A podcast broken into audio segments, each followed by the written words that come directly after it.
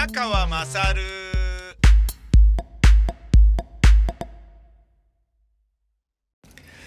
お前の母ちゃん宮川勝です。えー、宮川さん、初めてメールを送らせていただきます。26歳女です。えー、ちょっと待って、何これ何これ何これ。えー、私は宮川さんのことを某 TBS 最後の番組で知ったのですが、番組が終わってしまいとても残念に思っていました。それから、えー、ポッドキャストの存在を知り、宮川さんがいくつか出ている番組をすべてチェックするようになりました。その中でもお前の母ちゃん宮川勝一番聞いています。私はコロナが流行ってから在宅ワークとなり、暇な時間が多くなったことと、歩かなくなったことにより、一層体力がなくなってしまったことに危機感があったので、任天堂スイッチのゲームソフトであるフィットボクシング2とリングフィットを購入し、運動は大の苦手なので、最初は続かないかもしれないという不安があったのですが、意外と続けられてとても充実しています。これは単に痩せる筋肉がつくというより、肩こりや頭痛が緩和されたことが一番効果を実感しています。仕事は常に在宅、去年から一人暮らしを始めたことにより人の話を聞く機会が極端に減りました。なので、お前の母ちゃん宮川勝を毎日トレーニングの時や食事の時、趣味で絵を描く時に聞いています。ほう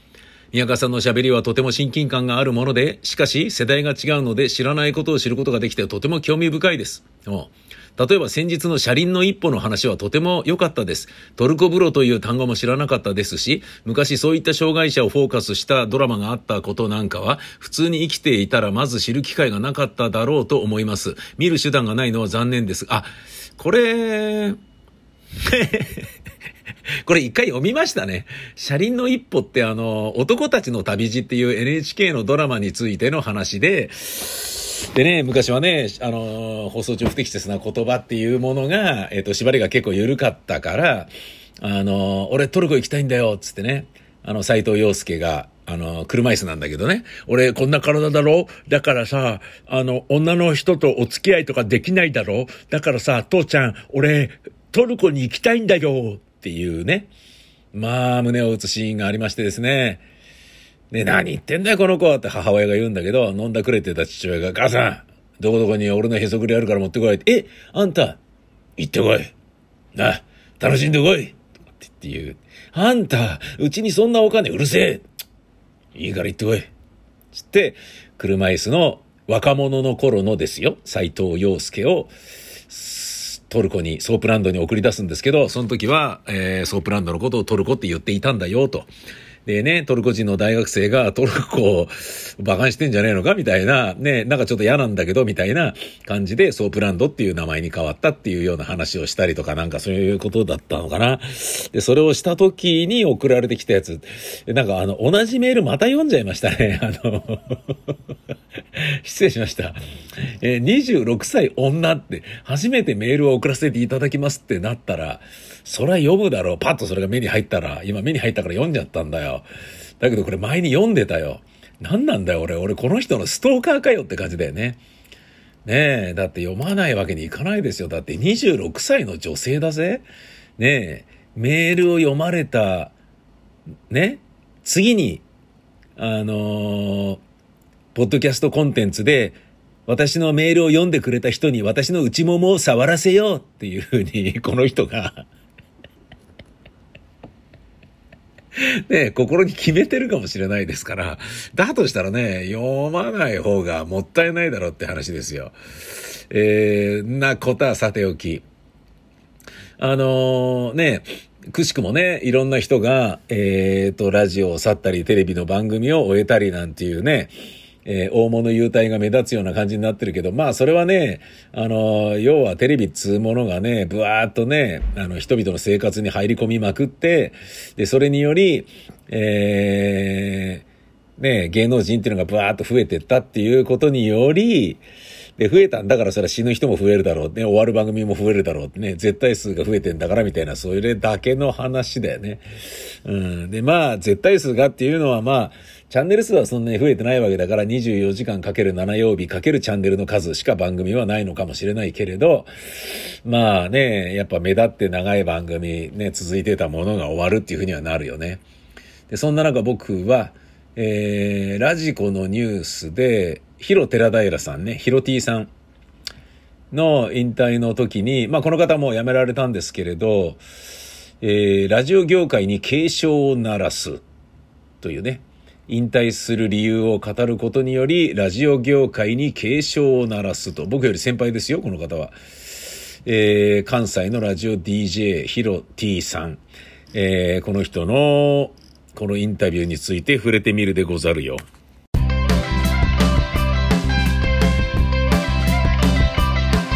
下着の中に手を突っ込んでさわさわして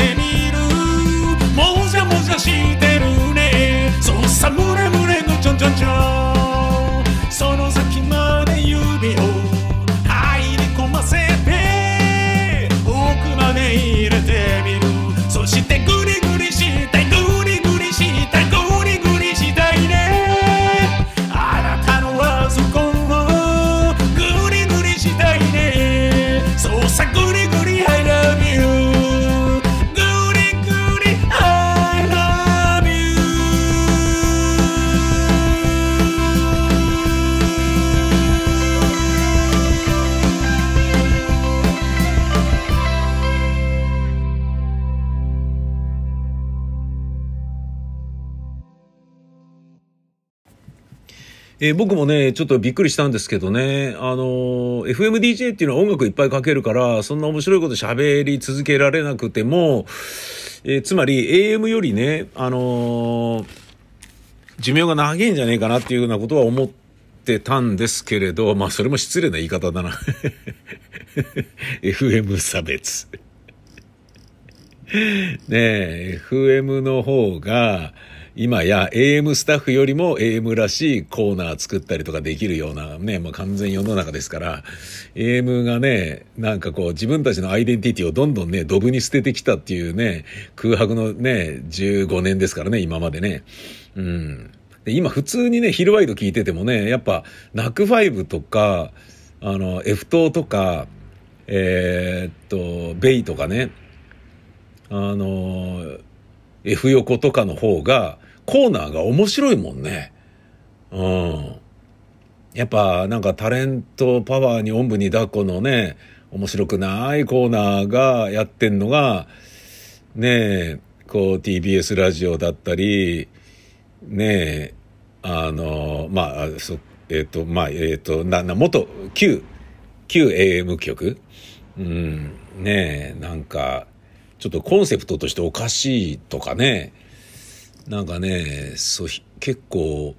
いろいろ、なんでこれ誰も止めないんだろうな、みたいなね、形になってないよ、このコーナーみたいなのがあるんだけど、やっぱうまいもんね。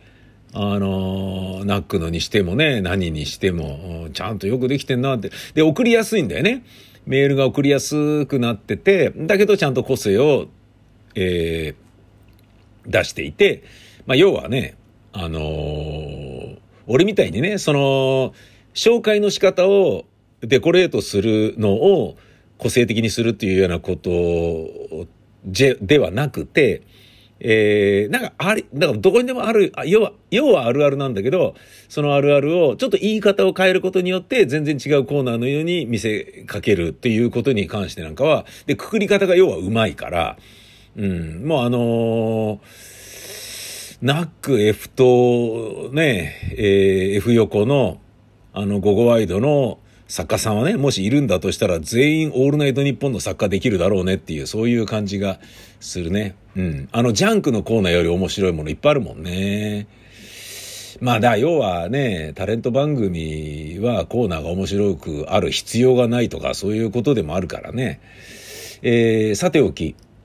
えーまあ要は、あの FM の方が AM の人より曲いっぱいかけるからね、えー早死にしないじゃないのみたいな FM の DJ に失礼なことを言ってしまったから今ちょっとフォローしたってことなんですけど、えー DJ に対してのフォローにはなってないね。ヒロティさんが引退する理由は、これは2019年の9月にアップされてるんですけれど、これね、僕もびっくりしたんですよね。自分のブログにも書きましたけれど、FM802 の開局当初から看板 DJ として親しまれていた関西のラジオ DJ といえばのヒロティさん。ヒロ、えー、寺平さんね。2013年からは FM 心に移りました。そんな寺平さんが9月末をもって DJ を引退。どんな思いがあるのかということで、クリス・ペプラーの J-Wave の番組で、えー、語った。いいことするよね。こういうところだよね。うん。J-Wave、ほんと素敵。ねえ、なんでねえ、ヒロティさんをね、あの、東京の AM 局は取り上げないんだっていう、もう本当わけわかんないよね。だ聞いたことないんだろうな、多分 FM とか音楽とかを。そういう感じがする。僕もね、一緒に仕事してても、なんかびっくりするような、ねあの、有名アーティスト知らなかったりなんかして、折坂優太知らなかったりとか、なんか、えーってラジオディレクターなのに、とかね。なんかちょっと、あの、ああ、そう、そうなんだ、みたいな。これなんて読むんですかとか言われちゃったりとかっていうようなことがね、まああったりする。まあ音楽聴いてないんだろうな。まあね、そのリズミカルじゃなかったりするもんね。AM のね、あの番組のね、進行とかね。そういうようなことなんだろうな。えー、ヒロティさん。うん、素晴らしいよね。あの、いわゆるライバルのようなものじゃないですか、クリス・ペプラーからしてみたらね。でも、クリス・ペプラーさんよりも先輩に当たると思うんだよなもうね、結構なおじいちゃんなんじゃないか。昭和26年生まれ、ヒロティさん。ほー。ってことは、現在で、えー、っと、71か。そりゃあやめるか、やっぱり。やめ、やめるかってこともないな。あの、ねえ、えー、っと、ナンバーワンバンドのね、ボーカリストのあの方とかをね、考えればね。えー、ラジオ業界に大きな衝撃を与えたのが、ラジオ DJ をヒロティさんが引退するというニュース。えー、これに対するショックはクリス・ペプラーも受けた一人であったと。えー、引退表明をした時に、あの、すべての言霊を置いてきたつもりなので、何度も同じこと言う気はないんだけど、総括して言うとしたら、いろんな意味で潮目が変わってきたと。同時に僕自身は一人の人間でしかないのに、あまりにもラジオを背負い込みすぎていた。つまり昭和されすぎていたってことでしょうね。いきなり決めたのではなく、今年の初めぐらいにそろそろ潮時かなと考えてみたら今年で68歳になるんですけれど、これ、この時ね、引退当時。まだ元気だし、スポーツも大好きだし、それを今なら100%楽しみながらやっていけるバイタリティもある。背負い込みすぎているものを一度下ろして、ラジオ以外できることは何なのかという可能性を探し求めるために、これから10年ぐらいいろんなことをしたいなと思ったんですよね、と。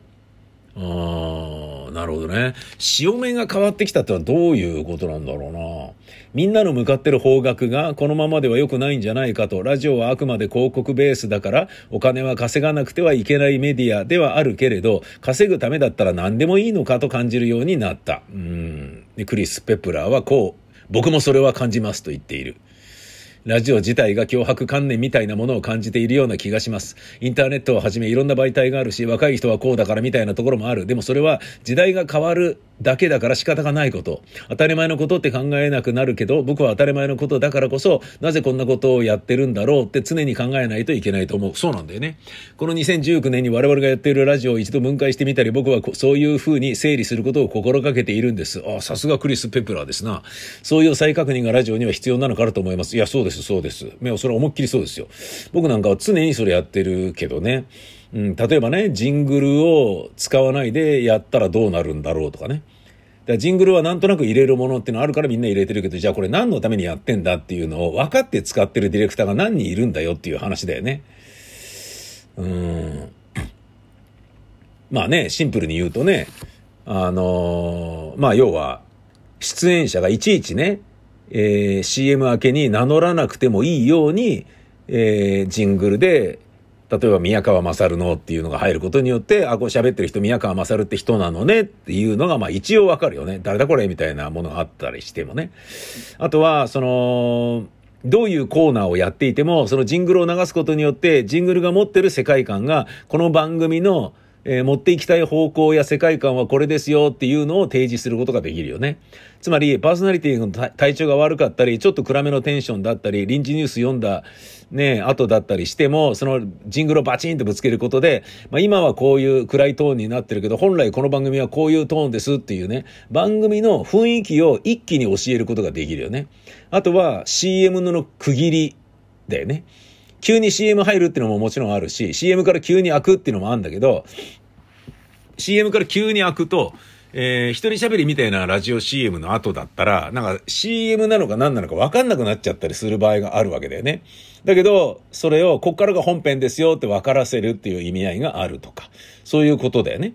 あとは、その曲をね、えー、紹介した曲を絞ってそのまま CM に行ったらなんか CM がしみったれてしまうかもしれないから、こっからが CM ですよって分かりやすくするであったりとかね。そういうことだよね。あとはね、一番ね、俺がね、ジングルとか、あのー、活用してほしいのは、臨時ニュースで暗いニュースを読んだ後に、えー、ジングルを打つことで空気を入れ替えてほしいんだよね。それをね、入れ替えない地方局とか結構あるんだよ、生放送とかで。こいつらバカなんじゃねえのって思うんだけど、すげえ暗いニュースを、読ました後に、誰々さんが病気でな、なんとかの事故があってとかって。で、その読んだ人間が、さあ、じゃあメールを戻して、つって、メールに話を戻しまして、つってそのメールでくだらないバカメールを読んでブヒャヒャヒャとかって笑えないじゃん。人間なんだから。同じ人間なんだから。っていうことは、でも、一回ジングル挟むことによって、たった15秒から20秒間バチッと空気を入れ替えることで、さあ、じゃあもう一回メールに戻りましょうっていきなり元気よくいけるわけよ。それがジングルなければいけないんだよね。臨時ニュース読んだ後とかは。そういうね、なんかパーソナリティ、出演者の気持ちを全く分かっていないスタッフとかは、こういうところでジングルを使うっていう非常に当たり前の使い方をできないんだよね。バカなんじゃないのって本当まあまあそんなこと言ってもしょうがないんだけどさ。えー、ねまあ、ねで、それを言わずにね、そのまま、あのー、このまま、この後だと騒ぎづらいな、つってブツブツね、あのー、メールを読んで暗くしちゃって、そのメールをね、送ってくれた人に、なんか、しっかり広げることができなくてごめんね、みたいな感じになっちゃったりなんつうこともあったりするわけさ。だけど、それ出演者がそれ気づいてないから、いや、これは、ジングル一発打ってもらえいいだけなんだから、後で言いなよ、ディレクターに、つって。ね臨時ニュースの後は、ね、急に入るのは臨時ニュースなんだからいいんだけど、臨時ニュースみたいなね、差し紙が入ってきてパーッと読まなきゃいけないね、交通情報だなんだとか、ね、どっかのなんとかがありましたとか、なんとかの電車が止まっていますとかって、そういう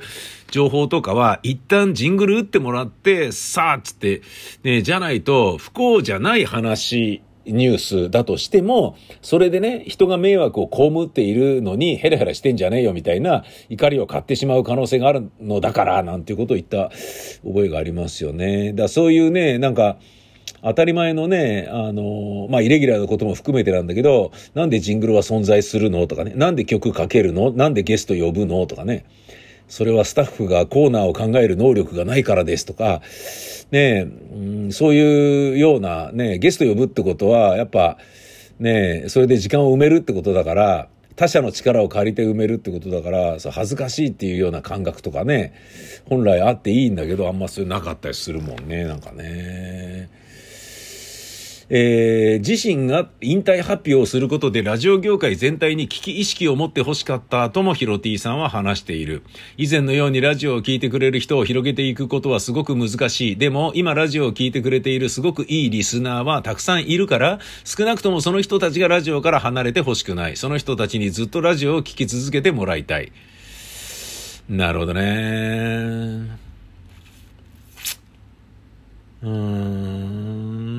この有機的なものは絶対に流らえるはず。だけど、今の状況のまま安易な気持ちでここにお金があるからこれを捕まえてという形でラジオが前に進んだら確実に先は細くなっていく。引退は大阪の一ラジオ局で発表したけど、僕は日本全国のラジオというメディアに対して、一言物申して看板を下ろすことを決めたんですと。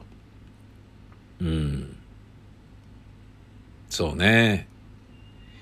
で、これに関してね、なんかよく言ってくれたっていう気持ちももちろんね、いろんな人があると思うんですよ。だけども、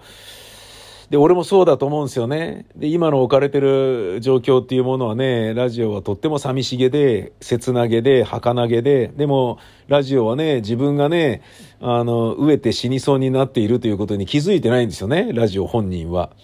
まあこういうもんでしょって思ってるから、つまり発展途上国の子供のように、お前ガリガリに痩せてるぞってなんか食ってんのかみたいな感じだけど、え、別に、え、こういうもんなんじゃないの？みたいな感じにね、ラジオはきょとんとしているっていうのが僕のイメージなんだよね。で、まあそれはね、まあ実際そうで、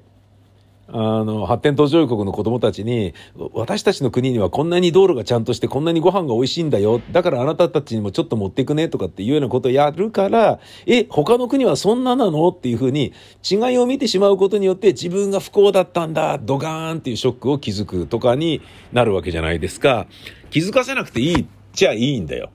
まあ、もっとはっきり言うならば、今ラジオを作ってる人たちとか、今ラジオを、レギュラーを始めたばっかりの人たちなんつうものは、それがね、ラジオのギャラの相場だと思っているし、それでもやりたくているわけじゃないですか。ねえ、そうやって考えると、ねえ、昔から考えたらこうだったんだぞ、ね当たり前のようにね、なんか、同じ原稿をね、毎日毎日ラジオショッピングで読まされてたりするかもしれないけど、でも本当はそういうのはいちいち戦わなきゃいけない話なんだよ、みたいなことなんつうのはね、どうでもいい話だったりするんだよね。つまり、ヒロティさんも、まあ僕と同じに、えっ、と、古き良き、ね、多少まだね、ラジオが元気だった頃のラジオっつうものを知っているから、こんなに痩せ細っちゃって今のラジオ組んだらかわいそうにっていう、のがあるから、その相対的なもので見ちゃうけど、だけど、それはね、あくまで、まあ、なんだろうな、年寄りのたわごとでしかないっていうところもやっぱりあるっちゃあるからさ、難しいよね。僕なんかもね、だから今やるんであれば今の若い人たちのスタッフの考え方に習って、えー、ある程度ね、それを学習する。今のラジオはどうするのが正しいんですかっていうのを教えてもらうぐらいな感覚で、年寄りはね、やんなきゃいけないんじゃねえかなと思うんだよね。で、それがね、やっぱ年寄りとかキャリア積んでると、で、特にね、50過ぎてまでレギュラー番組があるってことはね、実績残してるからあるわけじゃないですか。つまりスターですよね、きっと。ということは、そのスターだからこそ自分のやり方やラジオ感っていう哲学に自信を持ってるから、あの、何言ってやがんだお前たちっていうふうに若い人たちを見ちゃうっていうね、まあ、つまり相入れない、もうね、絶対に結びつくことがないような関係が若いスタッフとベテランスターラジオ DJ の間に生まれてしまったんじゃないのかなとか、そういうことはちょっと思うよね。うん。でもね、あの、俺は、勝也さんとかやっぱね、すごいと思うよね。本当に。あのー、なんだろうなあの漢字とかね。で、英語いっぱい勉強してたから、日本語で意外とね、シンプルな単語わかんなかったりなんかして。勝也さんかわいい、ブブーとかっていうようなのも結構あるしね。でもファンフラはね、いちいち面白いもんね。うん、あれはね、えっ、ー、と、原田博さんがやってるわけでしょ？ねさすがだよね。もうだ、原田さんだってもう50いってるでしょ、多分。いってないのかな？言ってると思うんだよな。間違いなく。ねえ、すんごい素晴らしい、えー、関係性だよね。まあだから、ねえ、あのー、桑田さんのね、なんとかな夜遊びと、えー、のね、えっ、ー、と、あれ佐藤輝さんがやってるみたいなのとね、同じようなね、素敵な関係がね、あって。あの、なんかね、まあ、ベテランパーソナリティやベテラン DJ にちゃんとね、えー、共通言語を持ち合わせている、そこそこ同時代のスタッフがつけば、ちゃんと長続きはさせられると思うんだけど、子供や孫レベルのね、無知悶々というふうに年寄りからは見えてしまう若いスタッフを当てちゃったりすると、それうまく進めていくのは無理だよね。うん、なんつうことはね、まあ、外部からどうとでも言えるよねっていうね、そういう話だよな。だって金がないんだもんとかね、だって人がいないんだもんとかね、本当にそういうことだろうからね。なんか改めてね、2年前、えー、2019年、ヒロティさんが引退するインタビューを読んだら、またちょっと切なくなっちゃったけど、でもヒロティさんのね、ニカッと笑ってる写真とか見ると、あなんかね、またどっかでやってくんねえかなっていう気もするし、えーもうお腹いっぱいっていうのもあるかもしんないなっていう気もするし、うーん、まあね、あの、宮内みたいなね、去り方をするよりは全然いいんじゃねえかっていうふうに思うよね。何年も前の話ですが、ヒロティさん本当にお疲れ様でした。たくさんありがとうございました。